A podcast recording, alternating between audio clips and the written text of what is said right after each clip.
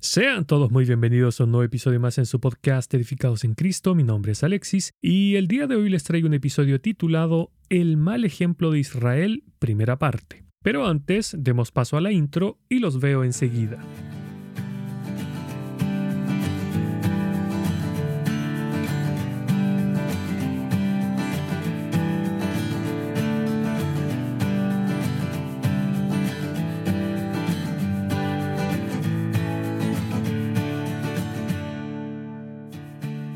Gran parte de las escrituras fue escrita para dejarnos ejemplo de lo que debemos y no debemos hacer. Asimismo, estos ejemplos también nos sirven para vernos reflejados en nuestros propios errores, pecados y desobediencias a Dios. Particularmente en el Antiguo Testamento, el gran ejemplo fue el pueblo de Israel. Y el apóstol Pablo nos dice en su primera carta a los Corintios acerca de que como creyentes no debemos imitarlos. Dice así la palabra de Dios. Estas cosas sucedieron como ejemplo para nosotros, a fin de que no codiciemos lo malo como ellos lo codiciaron. No seáis pues idólatras como fueron algunos de ellos. Según está escrito, el pueblo se sentó a comer y a beber, y se levantó a jugar. Ni forniquemos como algunos de ellos fornicaron, y en un día cayeron veintitrés mil ni provoquemos al Señor como algunos de ellos le provocaron y fueron destruidos por las serpientes, ni murmuréis como algunos de ellos murmuraron y fueron destruidos por el destructor. Estas cosas les sucedieron como ejemplo y fueron escritas como enseñanza para nosotros, para quienes ha llegado el fin de los siglos. Por tanto, el que cree que está firme, tenga cuidado, no sea que caiga. Primera de Corintios capítulo 10 versículos del 6 al 12 leí la versión de la Biblia de las Américas. En esta primera parte vamos a hablar acerca de la idolatría. El apóstol Pablo nos comienza a hablar acerca de lo que pasó cuando el pueblo de Israel hizo el becerro de oro, relato que encontramos en el libro de Éxodo capítulo 32. Es interesante mencionar que unos capítulos antes nos encontramos que cuando Dios descendió al monte Oreb y le habló a todo el campamento de Israel, ellos le dijeron a Moisés lo siguiente, Habla tú con nosotros y nosotros oiremos, pero no hable Dios con nosotros para que no muramos. Y Moisés respondió al pueblo, No temáis, porque para probaros vino Dios y para que su temor esté delante de vosotros para que no pequéis. Éxodo capítulo 20 versículos 19 y 20, leí la versión Reina Valera 1960. Luego de esto, Moisés subió al monte para hablar con Dios, pero como se tardaba, según los israelitas, le dijeron a Aarón que les hiciera dioses que fueran delante de ellos para adorarlos. Éxodo capítulo 32 versículo 1. Aarón hizo que el pueblo les diera los aretes de oro que tenían ellos en sus orejas. Éxodo capítulo 32, versículo 2, los cuales fundió y esculpió un becerro de oro. Ahora, cabe mencionar que Pablo le dice a los corintios que el pueblo se sentó a comer y a beber y se levantó a jugar. Esta palabra jugar en el original griego es paiso y describe la manera en la que juegan los niños, aunque en el contexto del pasaje significa jugar cantando, saltando y bailando en relación con la adoración. Por consiguiente, podríamos decir que el pueblo se comportó como un montón de niños necios que jugaban a desobedecer a Dios. Digo necios porque, conforme a las escrituras, esta es la característica de los niños y de los jóvenes. Escuche. El corazón del muchacho está lleno de necedad, pero la disciplina física la alejará de él. Proverbios capítulo 22, versículo 15, leí la nueva traducción viviente. De ahí el llamado del apóstol Pablo a los Corintios cuando les dice, Hermanos, no seáis niños en el modo de pensar, sino sed niños en la malicia, pero maduros en el modo de pensar. Primera de Corintios capítulo 14 versículo 20 leí la versión Reina Valera 1960. Entonces, volviendo al tema de la idolatría, comencemos por lo más básico esto es, con la definición de la idolatría. El nuevo diccionario bíblico de Lockwood dice que idolatría es el acto de adoración a un objeto o sujeto que sustituye a Dios. En el Antiguo Testamento vemos que el mandato de Dios al pueblo de Israel era bastante detallado en cuanto a la idolatría. Dice así la palabra de Dios. No sea que os corrompáis y hagáis para vosotros una imagen tallada semejante a cualquier figura, semejanza de varón o hembra, semejanza de cualquier animal que está en la tierra, semejanza de cualquier ave que vuela en el cielo, semejanza de cualquier animal que se arrastra sobre la tierra, semejanza de cualquier pez que hay en las aguas debajo de la tierra. No sea que levantes los ojos al cielo y veas el sol, la luna, las estrellas y todo el ejército del cielo, y seas impulsado a adorarlos y servirlos, cosa que el Señor tu Dios ha concedido a todos los pueblos debajo de todos los cielos. Deuteronomio capítulo 4 versículos 16 al 19, leí la versión de la Biblia de las Américas. Podemos ver que según el mandato de Dios, no se debía hacer imagen de ninguna cosa creada, ni tampoco adorar a la naturaleza que, como bien leemos en Romanos capítulo 1, verso 20, Dios nos dice que es a través de la creación que podemos entender que hay un ser superior que hizo todas aquellas cosas, el cual es Dios. Por lo tanto, no debemos adorar la expresión tangible del Creador, sino al Creador mismo. Bueno, el mandato de Dios en este aspecto no solo abarca a las imágenes, sino que además va más allá, pues dice en Levítico, no pongas tu confianza en ídolos, ni tengas imágenes de dioses hechos de metal. Levítico capítulo 19, versículo 4, leí la versión Nueva Traducción Viviente. Y también dice, no os haréis ídolos, ni os levantaréis imagen tallada, ni pilares sagrados, ni pondréis en vuestra tierra piedra grabada para inclinaros ante ella, porque yo soy el Señor vuestro Dios. Levítico capítulo 26 versículo 1, leí la versión de la Biblia de las Américas. Podemos decir entonces que los ídolos se hacían de madera, Deuteronomio 29 verso 17, de metal, Salmos capítulo 115 verso 4, de piedra, Números capítulo 33 verso 52, o eran pintados en las paredes, Ezequiel capítulo 8 versículo 10. Pero la razón principal de la prohibición de Dios en cuanto a la idolatría la encontramos en el libro de Éxodo donde dice, No te inclines ante ellos ni les rindas culto, porque yo, el Señor tu Dios, soy Dios celoso, quien no tolerará que entregues tu corazón a otros dioses. Éxodo capítulo 20 versículo 5 leí la nueva traducción viviente. En otras palabras, Dios no tolera que se le dé el lugar que solo le pertenece a Él a cualquier otra cosa, porque no existe ninguno como Él. Escuche, yo soy el Señor y no hay ningún otro. Fuera de mí no hay Dios. Isaías capítulo 45 versículo 5 leí la versión de la Biblia de las Américas.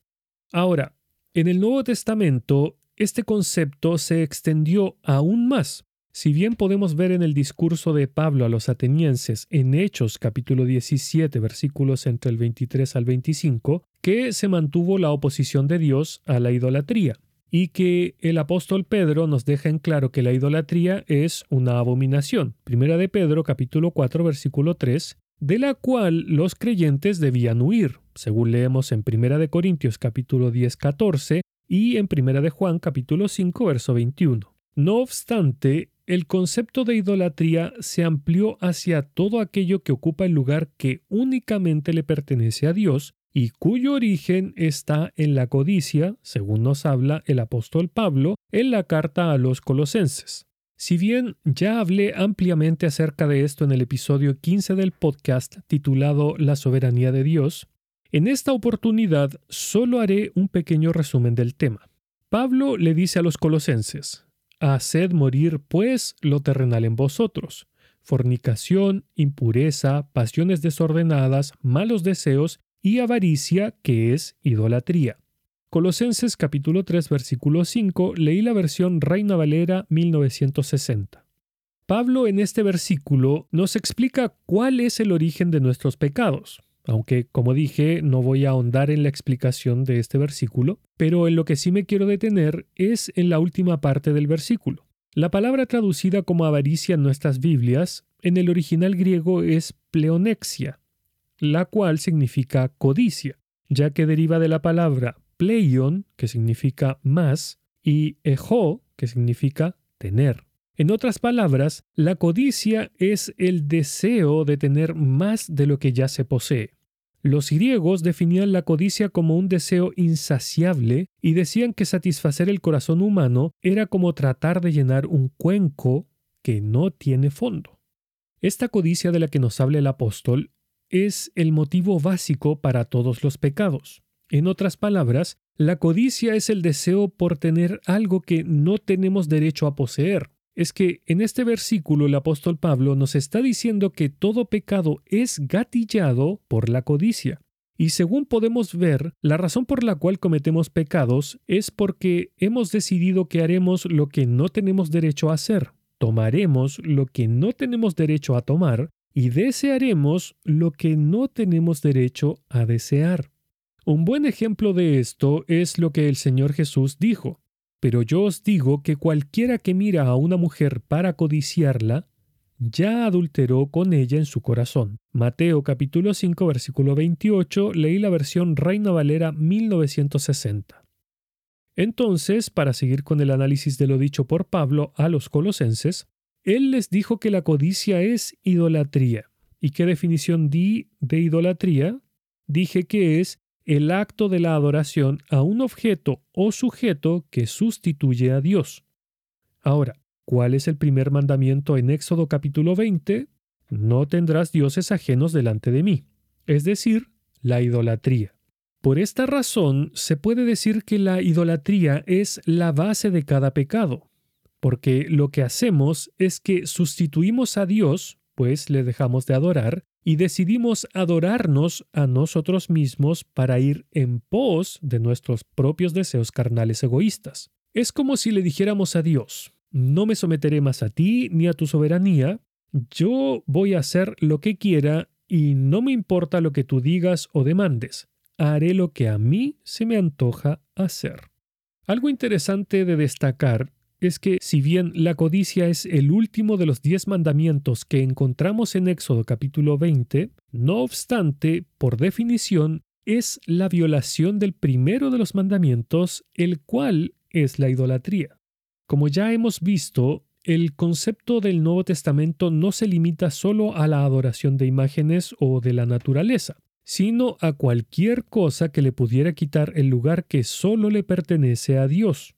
Por lo tanto, podemos decir que la idolatría puede ir desde uno mismo y sus propios deseos carnales, pasando por la familia, el trabajo y los bienes materiales. Básicamente, cualquier persona o cosa puede transformarse en un ídolo si es que ocupa el lugar que únicamente le pertenece a Dios. Y en el pasaje de Primera de Corintios que leí al principio, el apóstol nos advierte que no sigamos el ejemplo de Israel es que como seres humanos somos increíbles, porque, como mencionaba al principio, el pueblo de Israel le dijo a Moisés, Habla tú con nosotros y nosotros oiremos, pero no hable Dios con nosotros para que no muramos. Éxodo capítulo 20 versículo 19, leí la versión Reina Valera 1960.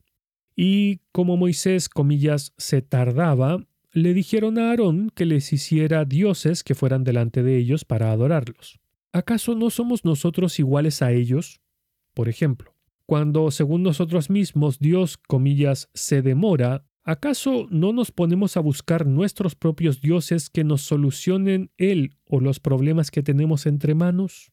Mis hermanos, la idolatría se nos da natural porque fuimos creados para adorar, pero para adorar únicamente a Dios, pues bien dice él en Isaías, yo los he creado para que me adoren y me canten alabanzas. Isaías capítulo 43 versículo 7 leí la traducción al lenguaje actual.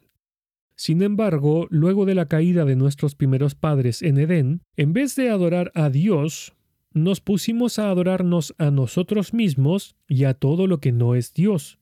Escuche, porque cambiaron la verdad de Dios por la mentira, y adoraron y sirvieron a la criatura en vez del Creador que es bendito por los siglos. Amén. Romanos capítulo 1 versículo 25, leí la versión de la Biblia de las Américas. Como ya vimos, La codicia o avaricia, es decir, el poner el corazón indebidamente en las cosas terrenales en lugar de ponerlo en Dios, se considera idolatría. Ahora, en cuanto a la idolatría en nuestros días, existe un mal que es prácticamente un cáncer incurable en el mundo y que muy lamentablemente está presente en muchas denominaciones y en el corazón de muchísimos cristianos. Con respecto a esto, el Señor Jesús nos dijo, nadie puede servir a dos amos, pues odiará a uno y amará al otro, será leal a uno y despreciará al otro. No se puede servir a Dios y al dinero. Mateo capítulo 6 versículo 24, leí la versión Nueva Traducción Viviente. En este versículo, el Señor nos habla de una imposibilidad. Nadie puede servir a dos señores con intereses contrapuestos, porque uno de los dos será el elegido para ser amado, mientras que el otro será el aborrecido, ya que es imposible agradar a quienes están en esferas no solo diferentes, sino contrapuestas. Es que tratar de servir a ambos intereses a la vez es como tratar de tener dos corazones, lo cual es imposible. El Señor no solo nos habla de amar, sino además de servir a modo de esclavo, ya que la palabra que usa en el original griego es douleo, que significa servir u obedecer. Esto dicho con el sentido de trabajar para ser un esclavo de, y tenemos que recordar que en aquellos tiempos a los esclavos se les consideraba como objetos, sin voluntad alguna, y no como personas. Entonces, para continuar con lo dicho por el Señor Jesús, Él cerró la enseñanza con una afirmación que es básicamente un desafío personal para nosotros. No podéis servir a Dios y al dinero. En el original griego, la palabra para dinero es mamonas, palabra usada en la versión Reina Valera de 1909, donde dice, no podéis servir a Dios y a Mamón. Mamón es el modo de expresar la riqueza idolatrada por el ser humano. En otras palabras, este era un título que se usaba para personificar a la riqueza temporal de este mundo. Quizás alguien se pregunte, ¿y qué tiene de malo tener dinero? Básicamente nada, porque el dinero no es malo en sí. Lo malo es amarlo, pues es la raíz de todos los males, según leemos en 1 de Timoteo capítulo 6 versículo 10. Y al amarlo, el ser humano pone su confianza y seguridad en los bienes materiales, como si estos de alguna forma nos fueran a proteger a través del tiempo o de las dificultades que se nos puedan presentar. Pero la palabra de Dios nos dice, no te desgastes tratando de hacerte rico. Sé lo suficientemente sabio para saber cuándo detenerte. Las riquezas desaparecen en un abrir y cerrar de ojos porque les saldrán alas y se irán volando como las águilas. Proverbios capítulo 23 versículos 4 y 5 leí la nueva traducción viviente. Acá vemos que poner el corazón en las riquezas es un esfuerzo inútil. Es más, la sabiduría no está allí, pues bien dicen las escrituras, recibid mi instrucción y no la plata, y conocimiento antes que el oro escogido, porque mejor es la sabiduría que las joyas, y todas las cosas deseables no pueden compararse con ella. Proverbios capítulo 8 versículo 10 y 11, leí la versión de la Biblia de las Américas. Y en este mismo libro de Proverbios encontramos que el principio de la sabiduría es el temor de Dios. Proverbios capítulo 1 versículo 7. Pero, ¿qué es el temor de Dios? El temor del Señor es aborrecer el mal. Proverbios capítulo 8 versículo 13. Leí la versión de la Biblia de las Américas. Ahora, volviendo al hilo central, servir y adorar a Dios exige una absoluta renuncia a cualquier otra cosa, cualquiera sea su valor. Esto incluye hasta nuestra propia vida. De ahí que el Señor Jesús dijo, Si alguno viene a mí y no aborrece a su padre y madre, a su mujer e hijos, a sus hermanos y hermanas, y aún hasta su propia vida, no puede ser mi discípulo. Así pues, cualquiera de vosotros que no renuncia a todas sus posesiones, no puede ser mi discípulo. Lucas capítulo 14 versículos 26 y 33 leí la versión de la Biblia de las Américas. es que en la exigencia divina, solo Él puede reinar en el corazón del creyente. Y bajo los estándares de Dios, en el corazón del creyente regenerado solo hay espacio para Dios y para nada ni nadie más. Es que Dios no se conforma con una parte del corazón de los suyos, sino que Él exige la totalidad del mismo, pues es Dios celoso. Éxodo capítulo 34, verso 14. Asimismo, demanda la completa rendición de cada aspecto de nuestras vidas como creyentes. Por eso es que el Señor Jesús nos dice, el que ama al Padre o a la Madre más que a mí, no es digno de mí, y el que ama al Hijo o a la hija más que a mí, no es digno de mí, y el que no toma su cruz y sigue en pos de mí, no es digno de mí. Mateo capítulo 10 versículo 37, leí la versión de la Biblia de las Américas. El seguimiento a Cristo exige la absoluta y completa renuncia personal, ya que todo nuestro ser debe ser puesto en el mismo lugar donde Él clavó el pecado, es decir, en la cruz, para que de esta forma muera definitivamente y podamos así servirle sin obstáculos. De ahí el mandato de tomar la cruz para poder seguirle. Y es por eso que el apóstol Pablo dijo, por lo tanto, amados hermanos, les ruego que entreguen su cuerpo a Dios por todo lo que Él ha hecho a favor de ustedes, que sea un sacrificio vivo y santo, la clase de sacrificio que a Él le agrada. Esa es la verdadera forma de adorarlo. Romanos capítulo 12 versículo 1 leí la nueva traducción viviente. Mis hermanos, la pregunta más importante que debemos hacernos en cuanto a este tema de la idolatría es ¿a quién sirvo? ¿Quién tiene la preeminencia en mi vida? Esta pregunta tiene solo dos respuestas. A Dios o a algo o a alguien más. Ahora, antes de terminar, es interesante mencionar que a los ojos de Dios la glotonería es una forma de idolatría también.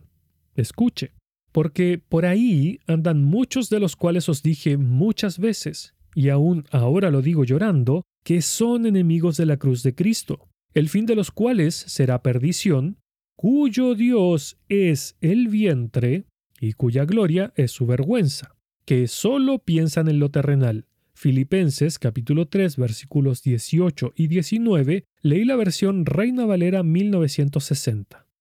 ¿Es usted uno de esos creyentes que son gobernados por sus vientres? No piense que solo me refiero a los cristianos con sobrepeso u obesidad porque también existen muchos cristianos delgados que comen más que cualquiera que sea obeso y viven pendientes de satisfacer a sus vientres. Sí, mis hermanos, también en esto está el peligro de ser idólatras. Es que hoy en día en el mundo entero, y lamentablemente también entre los creyentes, hay un culto casi irracional a satisfacer todos nuestros apetitos, sin importar de qué clase sean porque al igual que con la glotonería, lo mismo pasa con cualquier otro deseo carnal, especialmente los de índole sexual, ya que muy tristemente existe un sinnúmero de cristianos que ya sea o son adictos a la pornografía o tienen relaciones extramaritales e incluso están los que tienen relaciones amorosas y sexuales con personas del mismo sexo. Todas estas cosas, mis hermanos, constituyen formas de idolatría así como los videojuegos, tan populares en estos días gracias a los celulares, todo lo que ocupe el lugar que solo merece ocupar Dios en nuestras vidas y corazones, es idolatría delante de sus ojos. Mis hermanos, ya para terminar, cada uno de nosotros como creyentes debería tomar la misma posición como la que Josué ocupó al final de su servicio a Dios. Escuche, pero si te niegas a servir al Señor, Elige hoy mismo a quien servirás. ¿Acaso optarás por los dioses que tus antepasados sirvieron del otro lado del Éufrates? ¿O preferirás a los dioses de los amorreos en cuya tierra ahora vives? Pero en cuanto a mí y a mi familia, nosotros serviremos al Señor. Josué capítulo 24 versículo 15 leí la nueva traducción viviente. Que el Señor les bendiga. Para más episodios del podcast, visite el sitio web www.edificadosencristo.net, en donde además podrá encontrar devocionales diarios para su edificación. Este podcast también está disponible en otras plataformas tales como Spotify, Apple Podcast, TuneIn, Stitcher y muchas otras. Si desea ponerse en contacto conmigo, lo puede hacer a través del sitio web www.edificadosencristo.net o escribiendo directamente al correo edificadosencristo.net@gmail.com.